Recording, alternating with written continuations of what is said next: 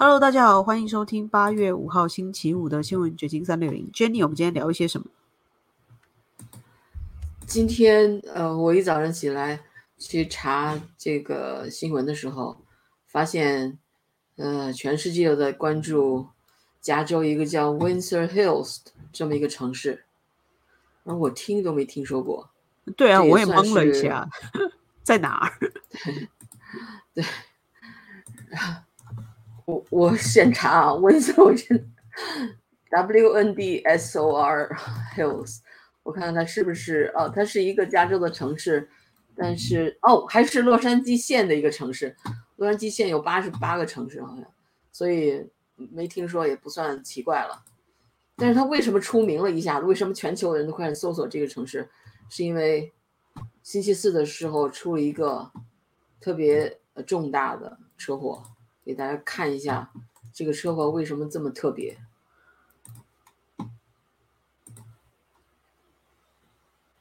这可能是路口的监控录像吧，录下来整个全过程。你看现在一切都正常，对。哇哦！对，像火烧车一样，烈火战车。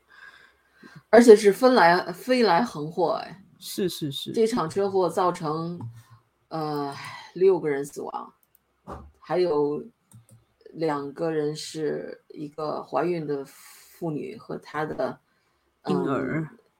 腹中的胎儿还没有生出来，嗯所以，但是最最奇怪的是，驾车的肇事的这个人幸存下来了，而且还没有受重伤，这真的现在已经被逮捕了。对，我只能说这个马斯迪真的很厉害，就是宾士车真的很强壮，就这样撞，其他车都变成渣了，但是它里面的这个肇事者没事儿，就是他买的车是一对部非常强壮的车。现在目前的报道还看不出来这个车祸的原因是什么，但是你看他这个状态，他要不然就是喝酒或者是吸毒嗨了，嗯、要不然他就是当时或者晕倒或怎么样，但是晕倒也不会这么开这么快啊，就是飙车的状态吧。这个人不是华人啊，因为以前洛杉矶很多华人富二代在街上，特别是 Arcadia 啊，或者是 Hollywood 这样的地方飙车的那种事情。但是这个女的从名字上看，至少不是个华人，她叫 Nicole Lorraine Linton，三十七岁，现在已经在 UCLA 的 Now 那 at 个 4:30, we continue to medical follow breaking news center afternoon. A 逮 horrific 捕了。crash in LA's Windsor Hills neighborhood. Several cars right Wow. here smashed and burned. Four people are dead, and we've learned an unborn baby has also died. 这这已经不是四个人了，最后现在是六个人死了，那这个他这个罪可大了。对，因为他造成了六台车互相撞击，然后我们看到那个像一团火球，就像火烧车这样子，是一个非常重大的惨案，而且啊差一点就撞到加油站，那可能就会变成大爆炸或更一发无可收拾的事情。啊，还好就是至少没有撞进加油站。对，反正就是一个非常惊人的这么一个车祸。对，非常戏剧化。嗯嗯呃，下面我们就正经开始讲新闻吧。还是台海局势还是受到普遍受到关注的，但是我看到之前我们一直在看网上那些小粉红，在因为佩洛西要访台而出来的 种种言行，或者是做戏，我 whatever。现在你可以看到一些更理性的声音了，给大家展示一下。这是我今天在社交媒体上看到的。你看啊，这位先生，高端俩字我们都不行，因为这次发，动机加高端俩字我们都不行，因为这次中美关系搞僵之后，我们终于体会到中国的短板在哪里。第一个，高端发动机不行，大到飞机发动机，小到呼吸机发动机，我们都不行。去年中国生产呼吸机全世界第一，没有赚几个钱，因为软件芯片不行，发动机不行，我们是组装而已，没赚多少钱。为什么我们才发现，发动机加高端俩字我们都不行？一卡脖子就倒了，还别是国际竞争了。第二个质量不行，许多关键材料搞不出来啊。这次日本、韩国干了一场以韩国失败而告终了。日本怎么制衡韩国重材料？我们现在核心材料百分之五十七是靠进口的。大到飞机轮胎、轴承钢，小到手机手机中我不用。刚才讨论了大飞机，大重要零部件起落架，飞机降落整个重量压在起落架身上。我们两个材料不行，一个轮胎不行，搞不出来；第二个，这个轴承钢不行，因此轴承这个钢我们搞不出来，都属技术约束，必须推动技术创新才行。眼前现实，哇，这样的言论真是很新鲜。所以你看，这位网友反讽啊，我想，这人是谁啊？来人！马上把他抓起来！他怎么能发出这种反动的言论？的确哦，在中国来说，要说出这种大实话是很少见的。这位就更精彩了，看看这位说的：商务部决定对台湾地区停止出口天然砂，就能遏制台湾的芯片产能，从而影响到美国的信息技术产业吗？别听我们国内的一些媒体人在这里扯淡。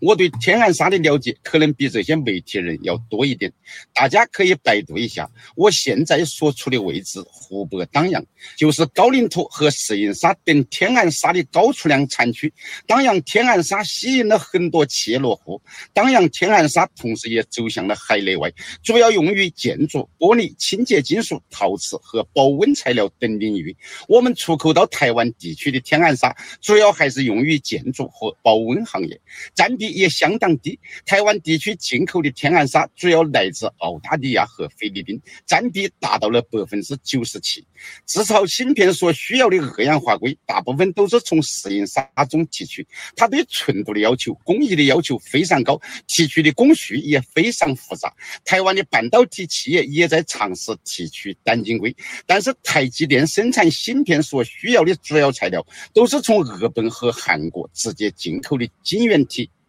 最后提醒一下我们国内的这些媒体人，捕风捉影、虚张声势、影响媒体公信力的事少干。翻开你们前两天的视频看看，哪一个不是情绪激昂、高歌猛进？不是你们把调子起高了，观众也不至于这么尴尬。眼看唱不上去了，你们话锋一转，还怪台下 的观众不懂旋律。我真是服了你们这帮合唱团的老牛，就是。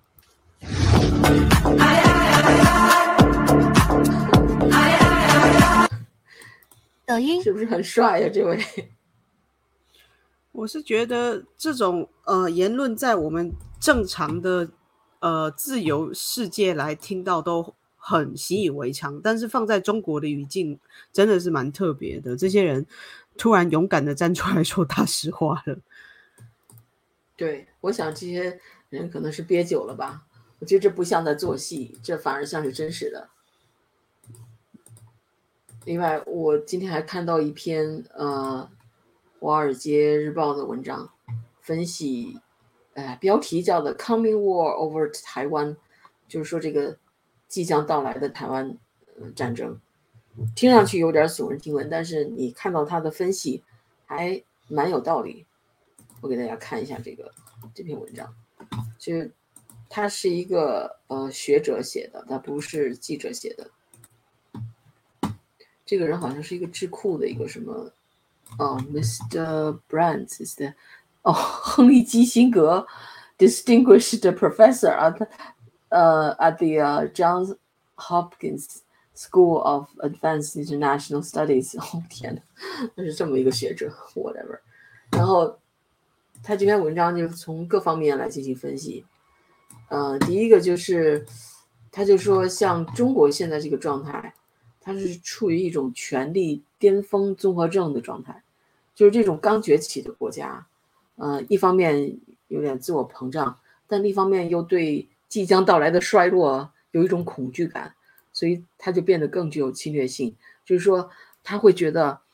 他要崛起的这个 window 很小，他要不抓住这个时机，他可能就会失去这个时机，所以他有可能就会爆发战争，发起战争。因为北京现在看上去啊，正像一个啊崛起的超级大国，但是它的这个国情又非常的复杂，又面临着国内外都面临着日益恶化的那么一种局面和挑战，特别是他自己的经济，加上疫情，那动不动就封城，所以现在他在国内的呃这个以前的那个过去几十年的高速增长已经急剧的放缓了，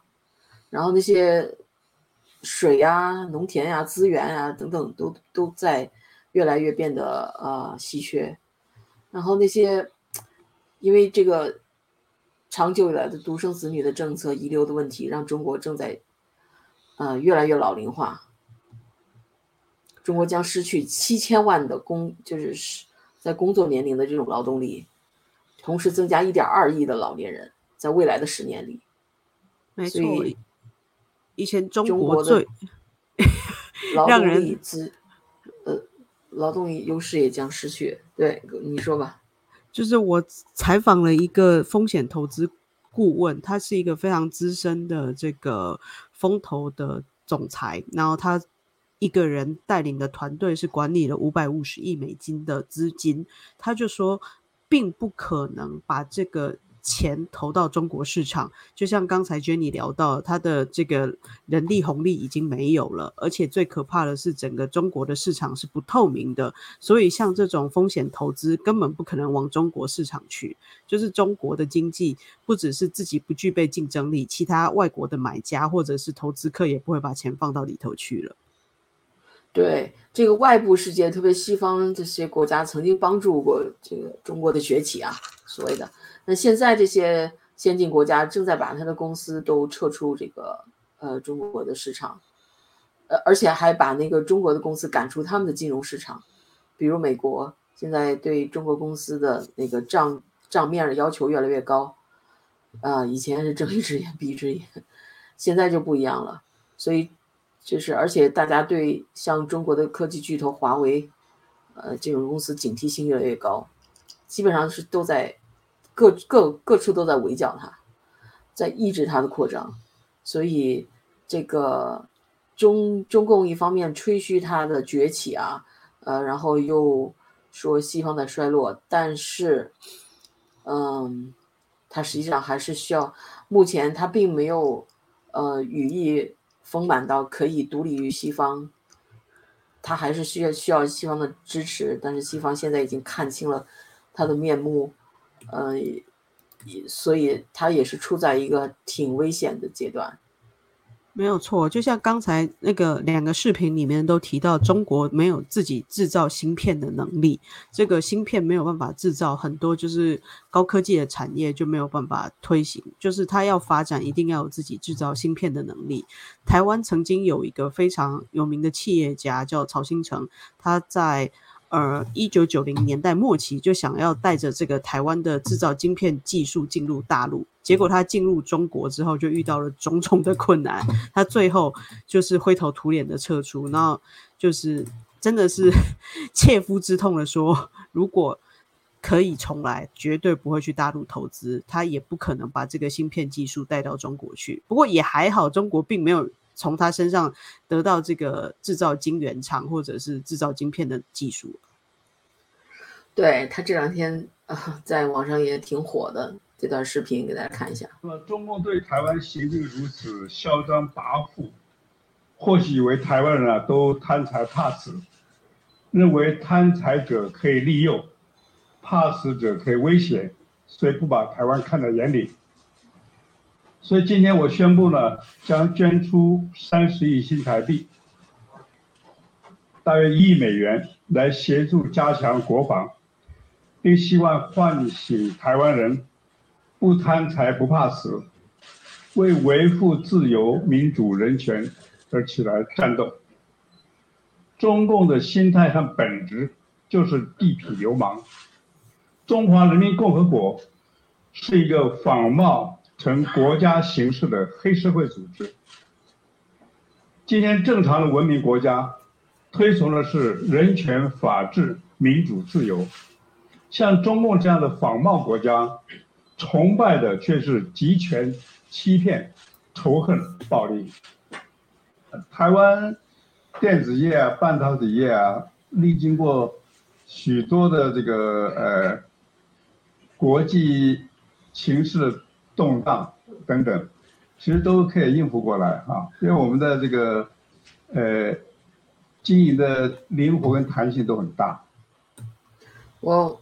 他这些话说的很好啊，我觉得这个老头好像终于醒悟了一样。没有错，他以前是非常坚定的统派，就是曾经还在那个陈水扁选举的时候登了全版的报纸批评陈水扁，然后坚持台湾要统一跟中国在一起。但是可能是真的在中国做生意的那个阶段遇到了太多的问题，他有一个。在苏州建立的晶圆厂叫和建科技，那因为当时没有开放这个所谓大陆呃台商到大陆去建晶圆厂的这个法规，所以他就进入了长期的诉讼。这个诉讼打了将近九年，他甚至 气到规划新加坡，所以曹新成现在是新加坡籍的人，他是属于新加坡籍。并不是属于中华民国国籍，但是前阵子这个乌克兰打仗的时候，他也特别说，台湾人应该像这个乌克兰一样，就是全民皆兵，而且特别希望他的儿子也回来服兵役。那最近好像他也把两个儿子都叫回台湾，说两个孩子都在台湾，随时准备要参战。对，说到晶片半导体，就是如果打仗的话，这个经济后果也是很严重的，而且对中国的冲击更严重。就是刚才我谈到的那个《华尔街日报》的这篇文章，他就说，一旦这个 开战了，然后那个世界就可能会发现自己与百分之九十以上的尖端半导体，呃，在台湾制造的联系都将被切断。根据兰德公司的数据，一年的战斗将使美国的国内生产总值减少百分之五至百分之十，中国的国内生产总值减少百分之二十五至百分之三十五。全球性的萧条几乎是可以保证的，所以说中共对哦，真的打起来的话，那中共就是伤敌五十自损一百的状态了，就是他会伤的比较重。对，所以他呃肯定是要 evaluate 这个呃风险和好处，然后这个决定对他来说也是很艰难的，我相信。是啊，很多那个小粉红就是在网络上叫嚣，然后都很奇怪，为什么台湾人对于中共的实弹演习表现得很淡定？就是在军演的十海里之外，台湾人还在就是参观那个海豚团啊，就是那个游轮还是在外面走，就是我们的离岛小琉球那里该干嘛就是干嘛，浮潜啊什么的都还继续那个正常的。呃，吃喝玩乐吧，可以这么说，就是该干嘛就干嘛。所以台湾的的行为让那个中国人非常的不解，然后很多人在网络上就回答说：“说了你也不懂，你们就继续表演吧。”他觉得中国的一切都是表演。是，嗯，是，这其实是对的。中国的一切都是表演，特别现在的网民，我觉得都是为了流量。这个所谓的小粉红，可能也是为了流量给装出来的。因为这种自信，这种习近平的要跟毛泽东看齐的这种自信，呃，我觉得并并不是很可靠哎。因为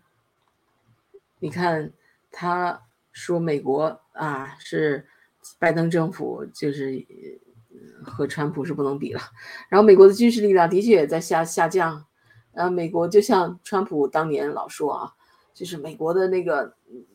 那些军舰呢、战机啊，都旧旧的不行了，都快都快淘汰了，那零件都都找不着了。他 说那种，当然我觉得他是有点夸张了，但是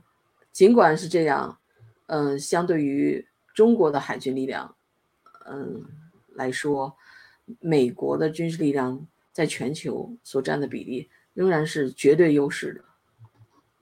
对，你看中共他对美国自。制裁哦，因为他反制佩洛西访台，他取消了和美国的八项会谈跟合作，但都是不痛不痒的，包括什么气候协定啊，暂停暂停中美非法移民遣返合作啊，取消这个两军领导人通话啊，就是都不太有实质意义哦。暂停中美禁毒合作，暂停中美气候变化商谈。他暂停了八项合作，但其实并没有什么实质性的制裁，就是不合作就不合作呗，不谈就不谈呗，还能怎么样？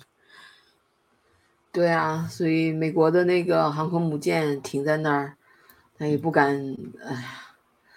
不敢随便有什么行动啊。他那个他这两天那个演习，呃，一共发了多少？七七个导弹，其中四个还落到日本的海域了。是对 日本人急了，对日本人急了。这这打靶子这个失误率也太高了吧？但是据他们的说法是百分之百命中哦，他们可能真的本来就是想要命中日本海域，Who knows？反正他们的说法永远都是我们百分之百命中。对，而且他这种呃海陆两栖的攻击是非常困难的，所以这个根据这篇文章来说啊，呃，所以全面入侵台湾，就要求解放军在台湾海峡上增派数十万的军队，呃，并且夺取一个地理环境山地茂密的丛林拥挤的城市环境是防御者的梦想。就是说，台湾这个地处的呃地势，它所拥有的环境还是很有优势的，就是没有错看上去它像一个孤岛，但是你要真去攻占它，会很麻烦、很费劲。台湾真的很难登陆，就是曾经快速的拿下台湾的只有一个人，叫做郑成功，就是明代的郑成功，他是快速的拿下台湾，而且他打败的是荷兰人哦，打败的是西方曾经世界上很强很强大的海军哦，但他怎么打败的呢？他靠的是有内应。就是郑成功他登陆的时候，从台南港登陆，然后马上的抢到一块腹地，那是因为有呃中国人，就是华人那个时候的汉人帮助他登陆了，然后有集结军队的能力。那假设像中共要打进来，他唯一成功的大概也是，除非说有某一个城市的人开了门，然后给他一个很大的腹地，可以让他把坦克军队一直送上来，那就有机会，否则基本上他无法登陆。就登陆就杀，登陆就杀，因为台湾的港口都是天然良港，但是很难进来，就是出去很方便，但进来很难。它就是一个这样子很特殊的地形，就是那些船停靠进来之后上不了岸，所以军队还有坦克、武器什么上不来，那空投又很麻烦嘛，所以台湾不太好攻打。对啊，而且呃，美国有那么多的武器，嗯、台湾恐怕这这么多年也军购什么之类，积累了很多的很多的工具嘛。它有那边也有导弹发射器，也有无人机、电子干扰什么这些装置。你要啊，你要去进攻来说，这对攻击部队都是死亡陷阱，所以没有错，也所以不是非常现实。对非常的不好打了。虽然我觉得台湾不不可能打赢，但如果真的要打，其实还蛮难啃下来的。就以军备来说，因为长期跟美国买了很多高科技的设备嘛，而且都是针对中共的飞弹在呃购买。就是比如说中共有很多飞弹，我们就买反制飞弹的发射东西或者电磁干扰器，类似这样子。所以要打也不是不能打，就是大家看谁伤的比较能承受这个损伤吧，就是看谁的呃承受度比较大，两两败俱伤的。如果真的打就是两败俱伤，那看谁的承受度比较大而已。而且，这这个中共的解放军从一九七九年越战以来就没有打过什么大仗，还不像美军还经常有什么伊拉克啊、是是，海外战役很多，虽然没有在本土嗯打，但他海外作战经验是丰富的。对，所以而且现在那个几十年的独生子女，虽然都是从农村一些比较稍微贫穷一些地方招来的子弟兵，但是跟几十年前不一样了，吃苦能力啊这些各个方面都，呃相差很大。就这样的军队真的要打起仗来，啊，有多大的战斗力也是一个问号。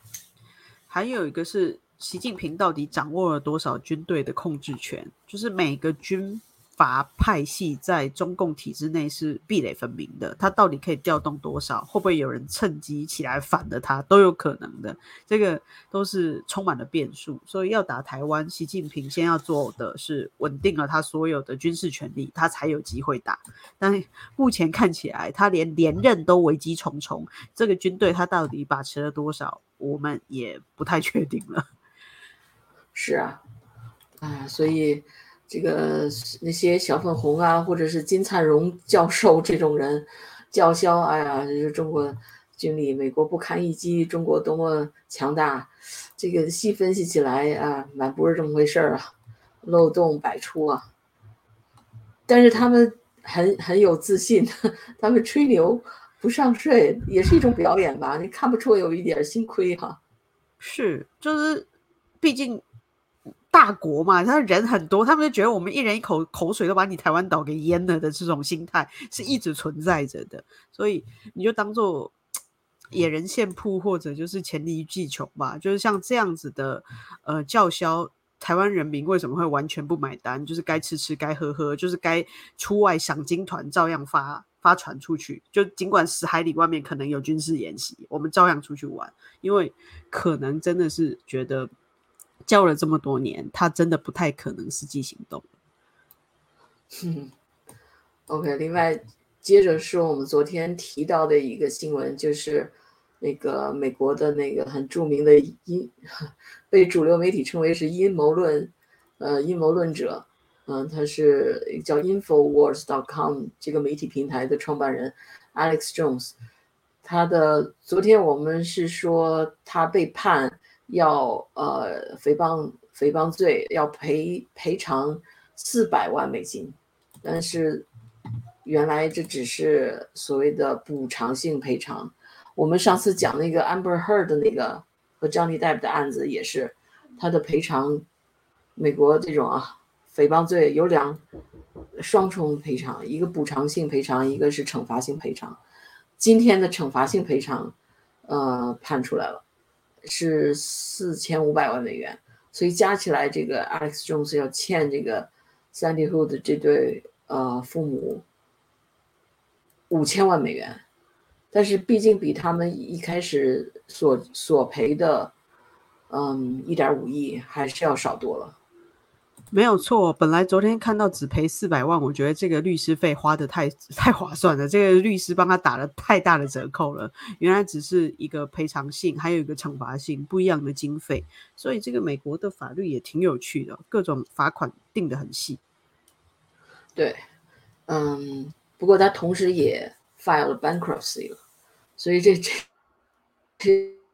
这到底？多久要付出来，或者是能不能付出来，也也很难说。而且他还有别的官司，还有别的三 D Hook Hook 的父和父母在告他，是分开告，还还在 Connecticut，呃，那叫康康州，还有官司要打。所以几个官司，最终他到底要呃被判罚多少钱，现在还没有定论。但是今天那个在法庭上，原告呃。就提出了一个 expert witness，这这个 expert 吧，就是一个金融专家吧，让他来分析 Alex Jones 这个赚了多少钱他的公司，然后这个金融专家就把 Alex Jones 给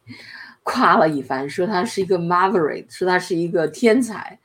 他创建了很多的公司，他不是一个呃顺着潮流赚钱的人，他是一个引领潮流赚钱的人。他虽然做的是一个媒体平台，但实际上他又有他的营养品公司，然后他在 Amazon 上卖书啊，或者在呃以前在 YouTube 上视频，现在都被他禁掉了。但是还有其他的呃一些非主流的媒体平台，他还可以赚点击量，还有还有他的呃纪录片，嗯。各种各样的，所以